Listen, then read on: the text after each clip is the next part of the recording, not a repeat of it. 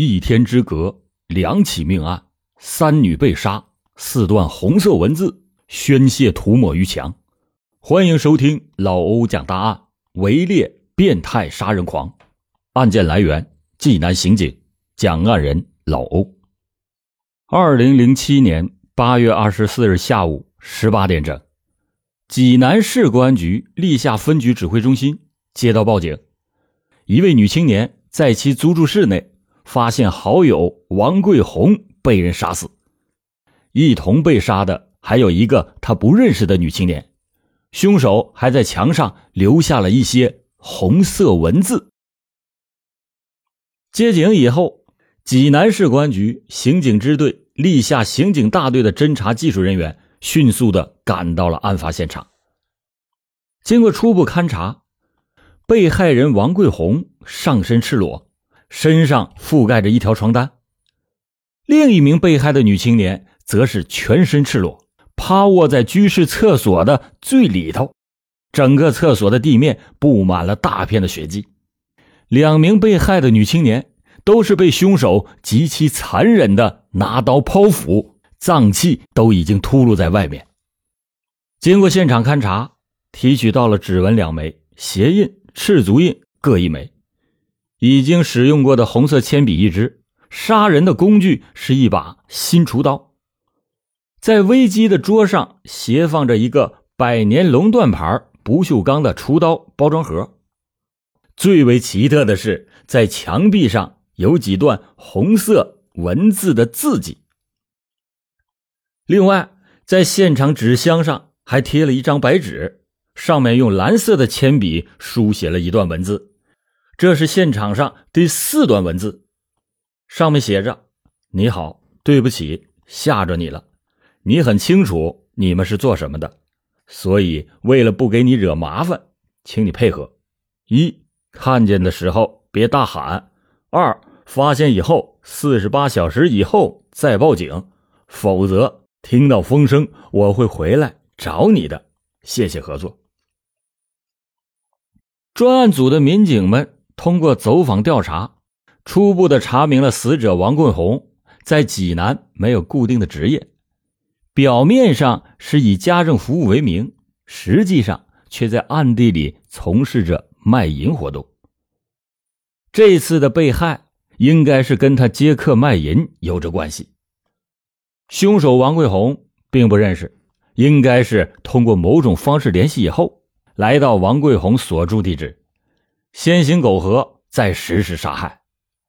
其后，另一位被害者应该是和凶手比较熟悉，被凶手叫来以后实行的杀害。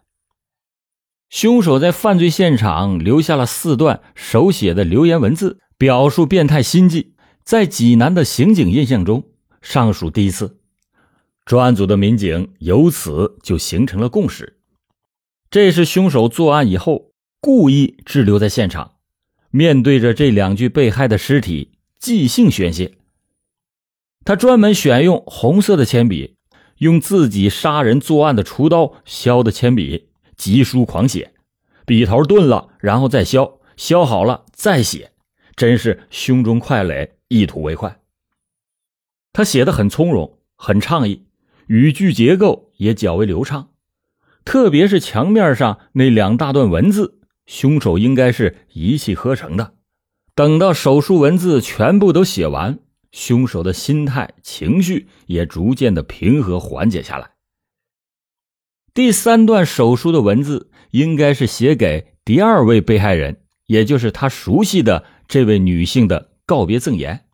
可以看出，两个人之间的相识、相知、熟悉的程度绝对不一般。第四段手写的文字。应当是凶手在杀死王桂红以后书写的。他在与其聊天的时候，得知到王桂红有伙伴和他同住此屋，故而留下了几句黑色幽默的场面文字。凶手在现场手写留言中出现了较多的文字语句，有宗教、女孩、电脑、键盘、原罪、十字架、好梦，可以看出他的心态之起伏。并且可以反映出他从事职业的特点。凶手的文化程度应该是在大专以上，而且是一位网络玩家、QQ 高手，喜欢读网络小说，爱看电视电影，思想活跃，联想丰富，在人前人后性格迥异，外表水命如镜，内心则是暗潮汹涌。互联网络既是他搜集各种知识信息乃至寻花问柳的一条主要的渠道，又是他百无聊赖消磨时光、用文字游戏在虚拟世界和人对话聊天的一个平台。由此，警方对凶手初步的刻画是：男性，年龄在二十五到二十八岁之间，身高一米八左右，文化程度应在大专以上。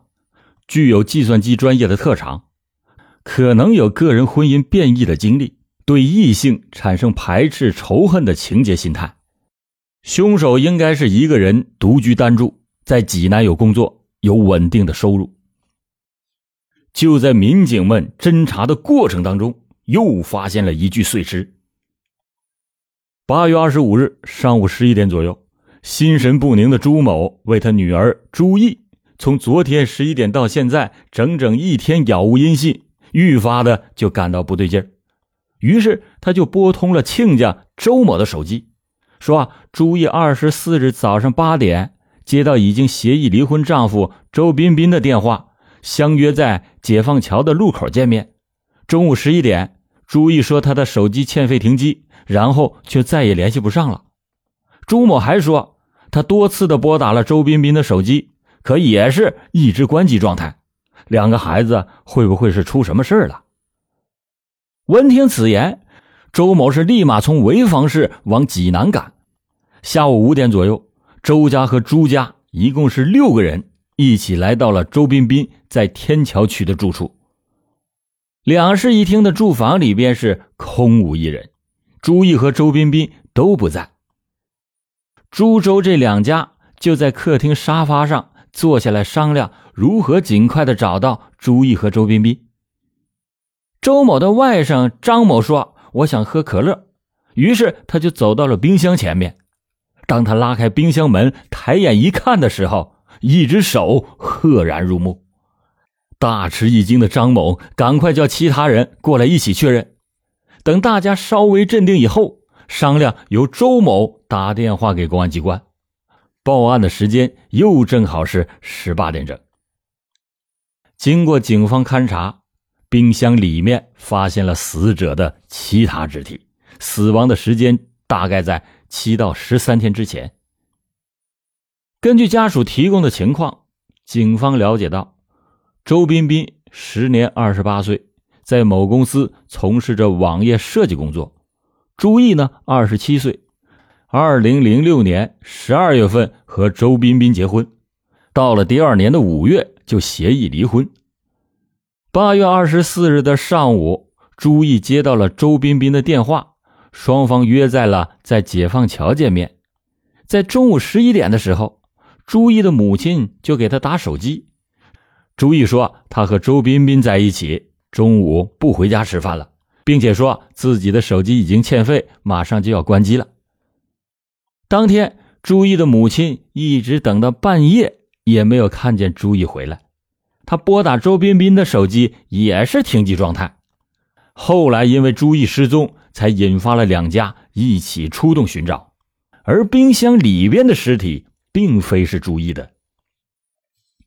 经过专案民警的多方排查，进一步确认周彬彬在八月二十四日、二十五日两天都没有去单位上班。他的手机也是关机了两天，他前妻朱毅确实是已经失踪。而朱毅前去会见周彬彬的时候，从家中把自己的身份证和存折等物品一并带走。经过调查，朱毅在招商银行的存款将近十万元，近几天也没有存取款的记录。同事们反映，周彬彬本人性格内向，喜欢读书。文笔还不错，计算机的业务能力非常的强。平时没事的时候，一般不和外人交往，总是愿意独自一个人在家通宵达旦的上网聊天。在虚拟的网络世界中，他口若悬河，舌战群儒，直到对方表示折服，这才得意的退出网络，重返人间。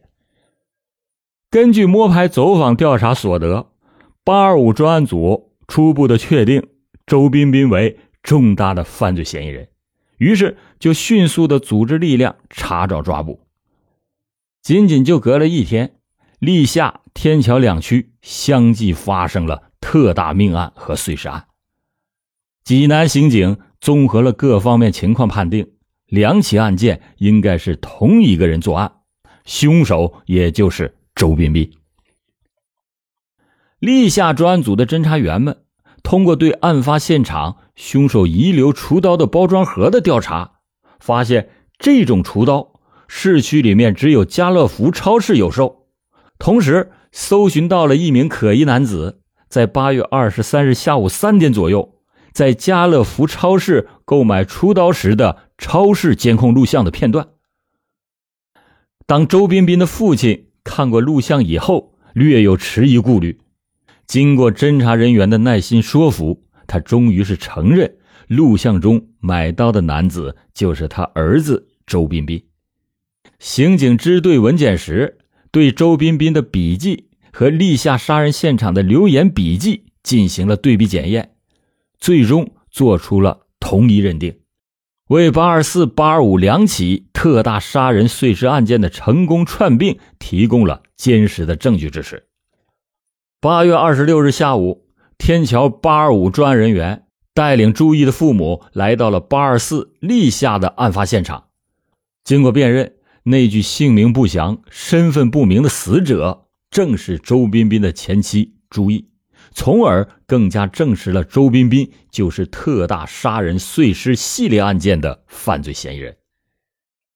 八月二十七日上午，警方锁定犯罪嫌疑人周彬彬正在烟台市。到了下午四点左右，犯罪嫌疑人周彬彬在烟台市福山区落网，并且在当天晚上十点被押解回济南。经过审查查证。